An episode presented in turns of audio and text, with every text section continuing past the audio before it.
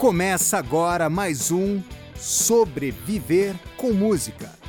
Eu sou o Vadeco Schittini e tenho como convidado hoje o doutor em música Jorge Falcon.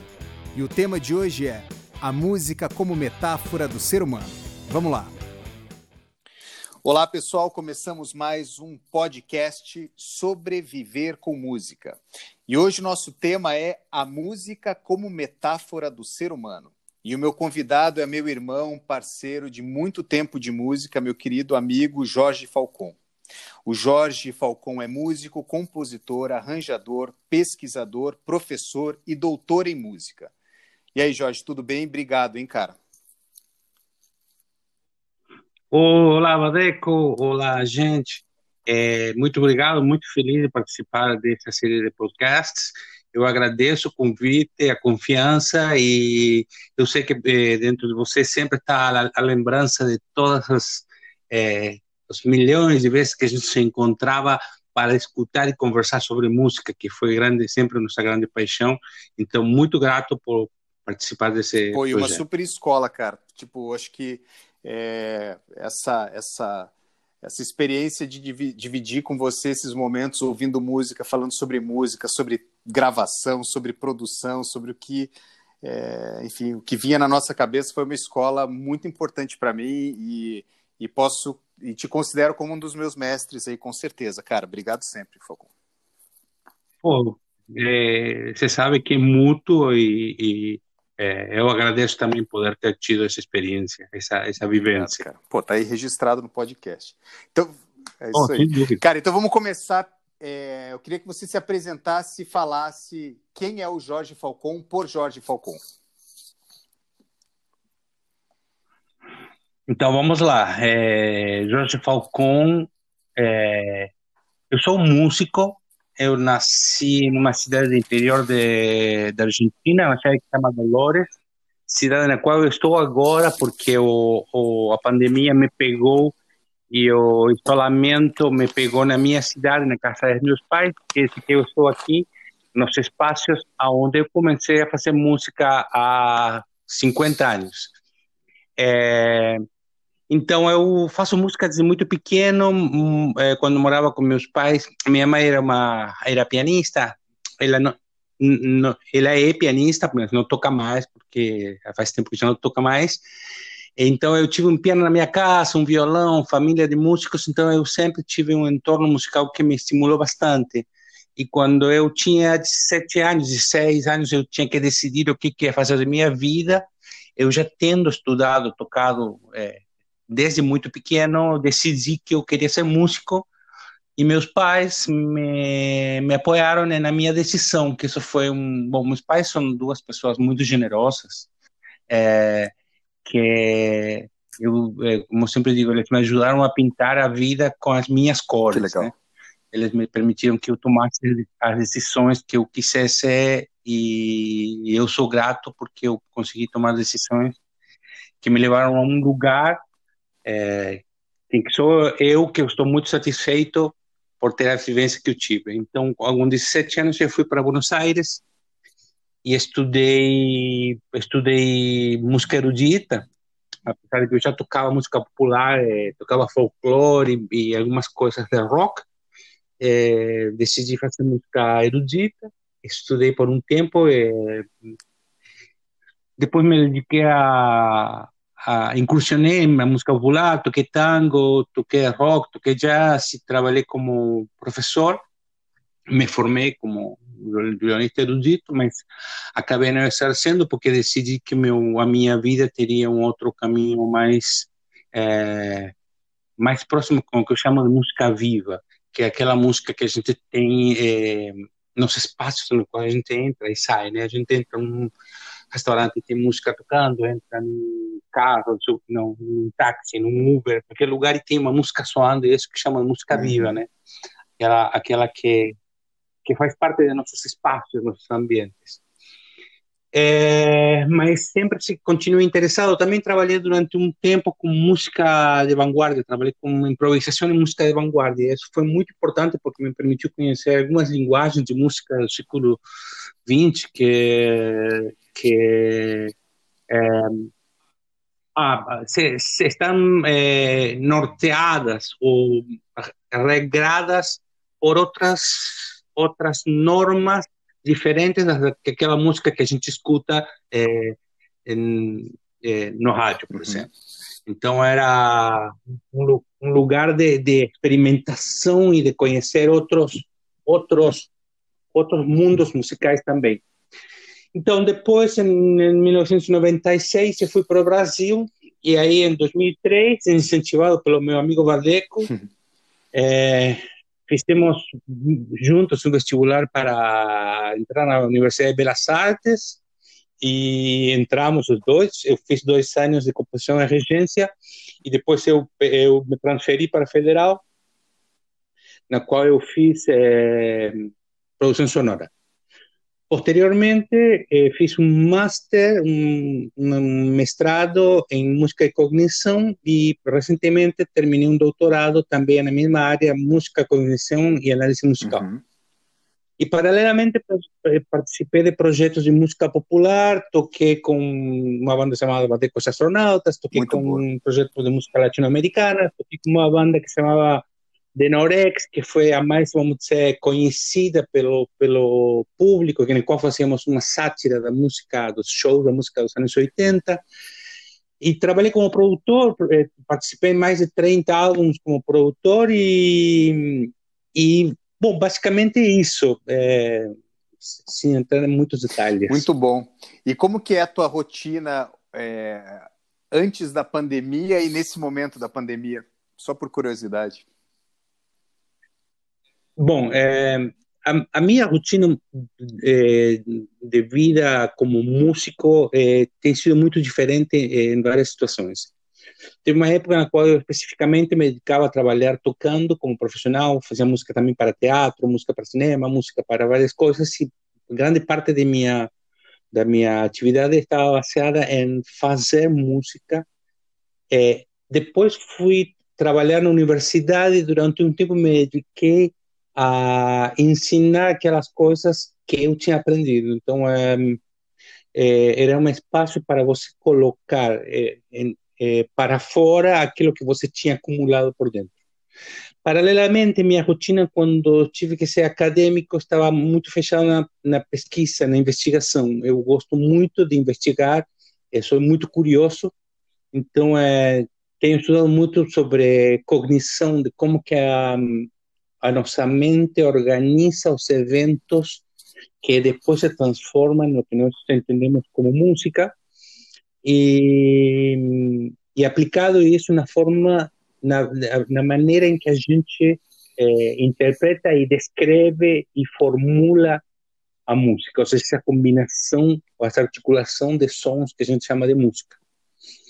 Então, agora que estou em Dolores, e que não tenho muita atividade é, profissional, estou dedicado à composição. Então, estou compondo é, muitas coisas que talvez eu tinha guardadas daquela época em qual eu me dediquei a pesquisar ou a, ou a trabalhar com educação. Então, a composição tem sido quase diária. Estou diariamente fazendo canções, fazendo trechos de música que em algum momento devem vir a, a, a se transformar em música viva. Muito né? bom. E que interessante isso, né? Quer dizer, você saiu de Dolores com 17 anos, é isso? Sim, uh -huh. E Sim. ficou rodando o mundo aí todo esse tempo e agora nesse momento você retorna para tua casa com a oportunidade por conta da pandemia de estar tá fazendo aquilo que você mais gosta, que é compor, que é, e ao mesmo tempo estar tá ao lado dos teus pais, que como você falou, te deram a oportunidade de colorir a vida como você é, quis, né? Como você queria, né? Muito legal. Com as minhas cores. cores. Muito bonito isso, cara. Muito legal. E. Pois é. Fale, desculpe. Pois é. é... Então, é, meu, meu dia a dia agora é muito tranquilo, compartilhar umas coisas simples com meus pais, fazer música. É, eu estou fazendo uma série de podcasts também é, para é, como uma espécie de um, comentários daqueles álbuns que foram muito importantes para mim. Então, aquelas coisas que eu, eh, se eu tivesse que dizer, bom, os discos da minha vida são esse e esse e esse, estou fazendo isso só que numa série de podcasts. Então, isso vai é, vai passar para outras pessoas. Que espero que a minha experiência, a minha curiosidade, o meu interesse, o meu gosto possa incentivar a outras pessoas a descobrirem esses artistas e, e, e seja útil para, outros. Muito bom. E está fazendo uma pesquisa grande também sobre Spinetta também, né? Quer falar um pouco disso? Estou fazendo, sim. Eu, bom, é, eu sou muito fã de, uma, de, um músico argentino que se chama Luis Alberto Spinetta. Luis Alberto Spinetta foi músico, ele faleceu em 2012. Ele, eu fiquei sabendo da, do falecimento de Spinetta quando estávamos trabalhando lá no estúdio no Sorábio. É, me lembro daquele momento. É, Spinetta começou a fazer música na década de 60, fim de 60, 1968 mais ou menos. E ele é um artista incrível, porque ele tem uma é, capacidade de construção musical é, muito especial, muito diferente a maior parte das coisas que a gente escuta. Então, é, isso me, é, sempre me, me, sempre fui apaixonado pela obra dele. Então, desde, desde muito novo, eu tirava as músicas e eu continuei fazendo isso e agora estou tentando colocar isso numa espécie de material que poderia ser um livro é, em primeira instância, mas poderia ter outros formatos, no qual eu faço uma análise de como ele organizava questão, as questões harmônicas, ou seja, os acordes das músicas, que em Spinetta tem uma espécie de é, caligrafia pessoal. Que legal. Assim, é, estou chamando uma ideia de eh, a ideia de caligrafia harmônica. Né? Cada um tem sua caligrafia harmônica. Sim, é, isso é, é, é, um conceito que estou utilizando agora da ideia de caligrafia melódica, caligrafia harmônica. São a forma em que você emprega seu lápis para para fazer Genial sua música. isso, muito bom. É, devo dizer que isso é, um, é, um, é, é uma apropriação de, de, um conceito de um outro pesquisador, mas é, é estou empregando dessa maneira para. É, o pesquisador original é Shanto e ele se refere à, caligrafia no sentido, mas a apropriação é essa. Muito legal, muito bom. E, bom, e você quer continuar com, com o Spinetta ou podemos passar para o tema? Não, podemos passar, podemos passar para o tema. Bom, então, então conectando. Conectando essa questão da caligrafia e, e, e, da temática que a gente vai bater um papo. É, então, a música como metáfora do ser humano. Por onde você quer começar? Bom, é, a música como metáfora do ser humano é uma é um título, um grande título guarda-chuva que eu criei para uma pesquisa é, que eu estou realizando é, através de muitos de muitos anos e eu descobri é, que não é que eu descobri alguma coisa, senão eu descobri, eu eu vi, eu entendi que a música era uma forma tão humana de expressão que ela nos representa de qualquer maneira, ela nos representa tanto biológica como culturalmente. biologia e cultura são os dois elementos fundamentais para que a gente consiga entender a música, pelo menos desde a minha visão, que eu posso chamar que é uma visão é, biocognitiva. Uhum. Por que biocognitiva? Porque é, a cognição, ou seja, o processo mental de interpretação e atribuição de significado das coisas que acontecem e que são percebidas é, estão limitadas pelos nossos conhecimentos e pelas nossas capacidades, nossos limites cognitivos. É, que são os limites cognitivos? Por exemplo, há um limite cognitivo muito óbvio que nós músicos conhecemos muito bem, se eu faço uma música com frequências acima de 20 mil Hz, essa música não será ouvida pelo ser humano, porque nosso ouvido tem um limite de 20 mil Hz. é fisiológico. É, há, há uma capacidade de que o tímpano não consegue vibrar ou perceber essas vibrações acima de 20 mil Hz. Eu conto uma experiência. Uma vez peguei uma música, acho que era Bob Marley, não me lembro, um programa que se chama Soundforge, que os músicos conhecemos, e do, dobrei a frequência, que é que transformei ela uma vez, ou seja, duas vezes mais aguda. E a música estava aí. Eu voltei a dobrar a frequência dessa música e a música estava muito aguda, mas ela continuava aí. Mas quando eu dobrei quatro vezes a música, a música continuava estando aí, mas meu ouvido não a percebia uhum. mais. Então, esse é um limite cognitivo, um limite biológico. Nosso ouvido não ouve mais uhum. do que isso. Mas também há limites cognitivos muito interessantes que me fazem entender como que a música me explica. Por exemplo, nós temos um limite cognitivo que é o nosso limite da janela do presente perceptivo. Uhum.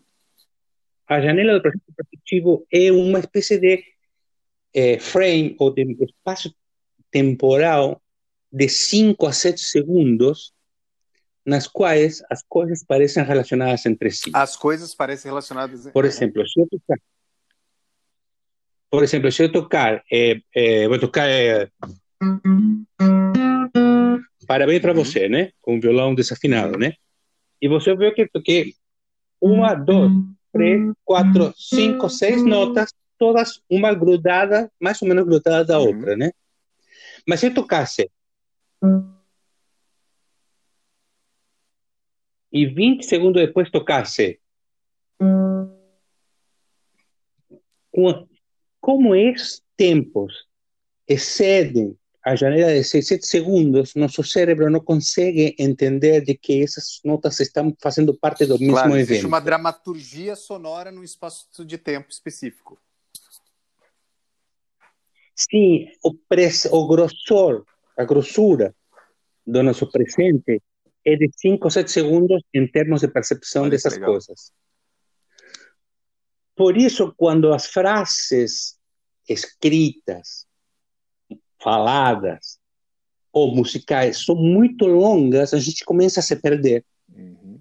Porque nosso cérebro não dá conta além de determinados limites. Essa é uma, é uma, uma, uma limitação cognitiva, mas não é, é biológica, já é é, mental no sentido de que não depende do, do, do tímpano, depende da capacidade de funcionamento de nossas memórias, de nossa ah. mente, exatamente, dos processos de memória. Nós trabalhamos com, com um buffer imediato de 5 a 7 uhum. segundos. Se a, isso tem algumas exceções, obviamente, é, porque nada é tão simples como que se pode definir numa frase. Então, todas essas coisas me dizem como que eu sou. Todas essas coisas dizem de como que é meu cérebro, como que meu cérebro é muito parecido com o seu e com as pessoas que estamos aqui é, ouvindo, porque todos mais ou menos funcionamos da mesma maneira. Então, essa descrição, essa música que me descreve é, através da sua construção, também me descreve através de como isso se associa aos eventos culturais em, de, em que ela é, está em, em contexto cultural de qual, qual está impregnada. Por exemplo, se eu tocar as notas do parabéns para você, para você, para mim, para todos, vai ser é, bravo, parabéns, alguém está fazendo aniversário. Mas para uma voz que nunca teve contato com isso, isso não vai fazer o menor claro. Ele não vai seguir aplaudindo naturalmente. Então, é, toda essa construção biológica e cultural faz que a música represente todas as nossas capacidades e nosso contexto. É. Por isso digo que a música nos representa e entender a música, cada vez que entendemos mais sobre o fenômeno musical, nós estamos fazendo outra coisa que entender mais sobre nós mesmos. Uhum. Uhum. Entende? E, isso que o, o, por, por, isso que eu digo metáfora, música é uma metáfora. Perfeito, porque ela é, porque me representa... ela é carregada de símbolos que representam, é, enfim, é, diversos aspectos culturais da sociedade, do tempo, do espaço, é, e que através dele pode se chegar numa representação é, tanto de input quanto de output, tanto daquele que, que toca quanto daquele que ouve ou daquele que consome, você consegue perceber um pouco sobre o ser humano através dessa, enfim, desses símbolos, desses, desses códigos, por aí? Sim, não, não muito, um pouco, claro. muito. Eu acho que é muito, muito, muito, muito, muito. Uhum. Me descreve como que funciona meu cérebro, me descreve como que eu funciono em, na minha sociedade, me descreve como que eu funciono e a etnomusicologia, ela considera aspectos fisiológicos, biológicos e cognitivos ou ela está mais relacionada com a questão cultural mesmo do meio? Eu acho que depende um pouco de, de que visão etnomusicológica. Se você trabalhar com Black ou, ou, ou Merriam ou musicólogos mais clássicos, talvez menos, mas hoje é, por exemplo, eh, se você trabalhar com, se você ler eh, um autor como como eh, Steven Mitten, que é o autor de, de, de Singing Neanderthal, uhum. ou, do autor de agora fugi mais, eu vou lembrar.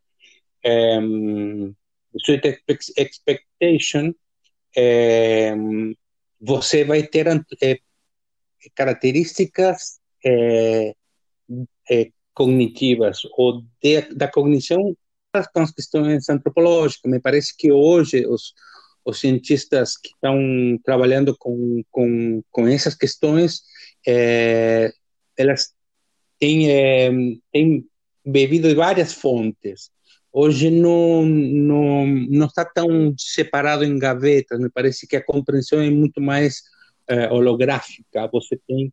É, isso faz sentido porque vários autores que eram de linhas um pouco mais fechadas anteriormente, é, hoje me completam, uhum. hoje me permitem que eu tenha uma compreensão mais, mais é, multidimensional do ser humano. Uhum. Você podia falar um pouquinho daquela história da linguagem, do DNA? Do, é, do Steven Mitten, dos Nerdental. Exatamente. Uhum.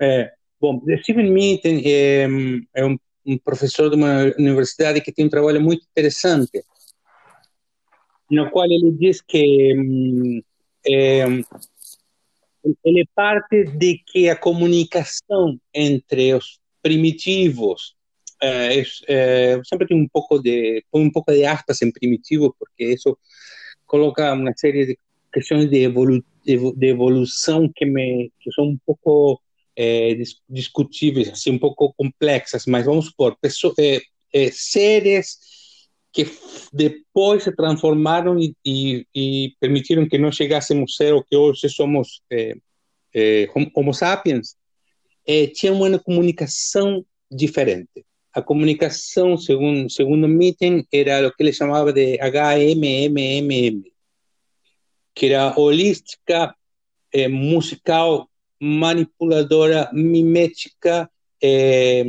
bom, um outro M que eu não, não lembro exatamente. Mas, por exemplo, ele parte da ideia de que uma comunicação entre dois neandertais, por exemplo, seria um gesto sonoro que poderia ser mm. uhum. Esse gesto sonoro tem um contorno melódico que pode ser interpretado de maneira em qual eu entendo que um contorno melódico significa uma coisa e outro contorno melódico eh, significa outra. Só que, segundo Mitten, eh, em determinado momento de, de, de, nossa transformação, transformação biológica, há uma mudança num cromossomo que se chama eh, FOXP2, no qual eh, isso permite que esse discurso que estava associado a questões visuais, era um gesto sonoro que além do mais podia ser corporal e poderia ser interpretado visualmente, começa a ser dissociado e essas partes sonoras de ese movimiento o contorno melódico o melodía que se producía en esa, en esa vocalización puede ser seccionada y cortada en partes que pueden ser combinadas formando palabras que se combinan, permitiendo crear nuevas frases que eso es lo que eh, a base da teoria eh, generativa de Chomsky, uhum. que, que a linguagem está, entre outras coisas, é teoria muito complexa, eu não sou especialista nisso, mas é, é a ideia de que há uma gramática que permite combinações dentro de estruturas sonoras que transmitem informações. E essas combinações são o que nós chamamos de linguagem. Portanto, quando se produz esta mudança nesse, cromossomo, cromossomo é, o cérebro fica com uma função que é a função gestual sonora vaga. Uhum. E para isso, para utilizar uma função mental vaga, nós utilizamos, nós inventamos a música. Perfeito. Que é uma representação sonora através de movimentos, deslocamentos de sons que produzem é, é, que produzem uma construção musical e que, por sua vez, depois aplicamos também as regras das teorias de linguagem de Chomsky. Isso quer dizer que o cérebro e a música compartilham tanto sua origem quanto suas regras. E isso está provado porque o cérebro, diferentes partes do cérebro, é, ou as, melhor, as mesmas partes do cérebro são as que são é, é, ativadas quando escutamos música ou, ou quando falamos. Então, estudos de neurociência e neuroimagem mostram que são as mesmas partes do cérebro que se, que se estimulam quando estamos falando que quando estamos ouvindo música. Muito bom. Ou quando estamos lembrando de música, que isso é sensacional também. É, então, dessa maneira, é, cada vez mais, na medida que você entra nesse território, você começa a descobrir como que a música nos representa. Né? Porque começo a entender muito mais de mim mesmo na medida que eu estudo a música porque estudo minhas capacidades, minhas, minhas limitações, minhas características e minhas habilidades. E então, por, por, isso a música, é, como metáfora do ser humano, ela te descreve, né? Sensacional.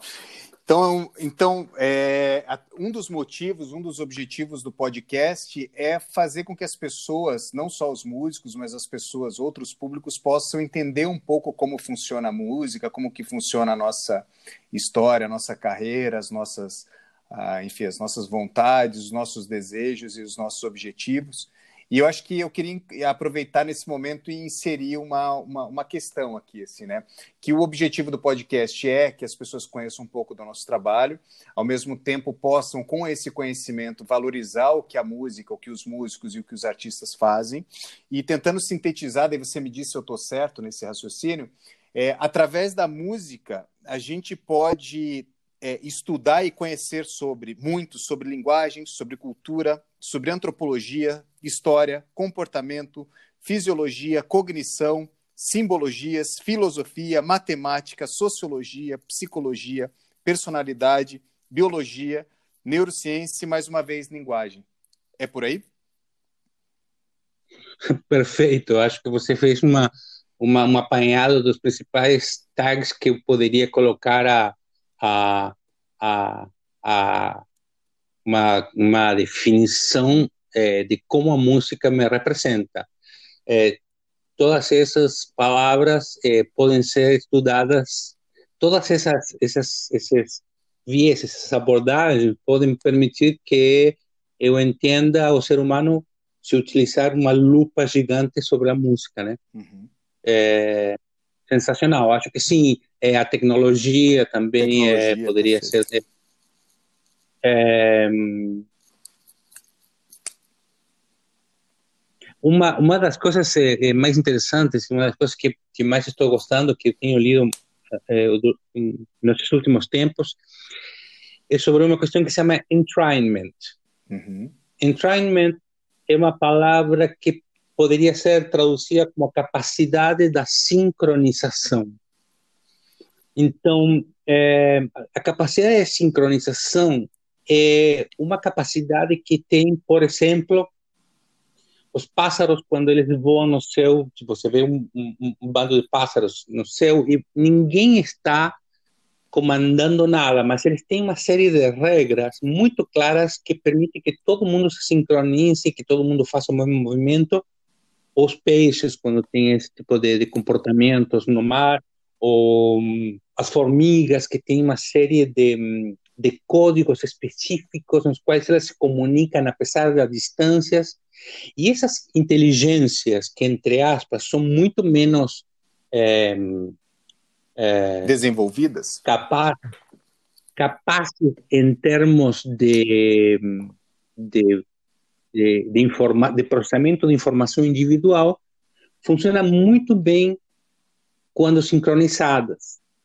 Então, é, eu considero que uma das capacidades que a música tem é de nos permitir uma sincronização a um estímulo externo por exemplo, quando nós vamos a uma festa e quando começa uma música para dançar, eh, todo mundo se sincroniza porque a capacidade de sincronização é uma, uma, uma capacidade que, fora alguma, alguma, eh, alguma disfuncionalidade eh, específica, todo mundo consegue manter um ritmo, consegue. Porque pensa bem, por exemplo, quando você bate o pé com, com uma batida da música, você tem que dizer para o seu cérebro que ele que tem que fazer todo o movimento para se antecipar sincronizadamente ao pulso que vem. A gente não a gente não dança depois de que o tempo aconteceu. Sim. A gente antecipa isso. Quando a gente toca junto, lembra da experiência de tocar ao vivo, todo mundo está sincronizando, todo mundo está criando uma malha temporal en el cual todos sincronizamos un posible futuro tiempo dentro de determinado milisegundos, talvez. Genial.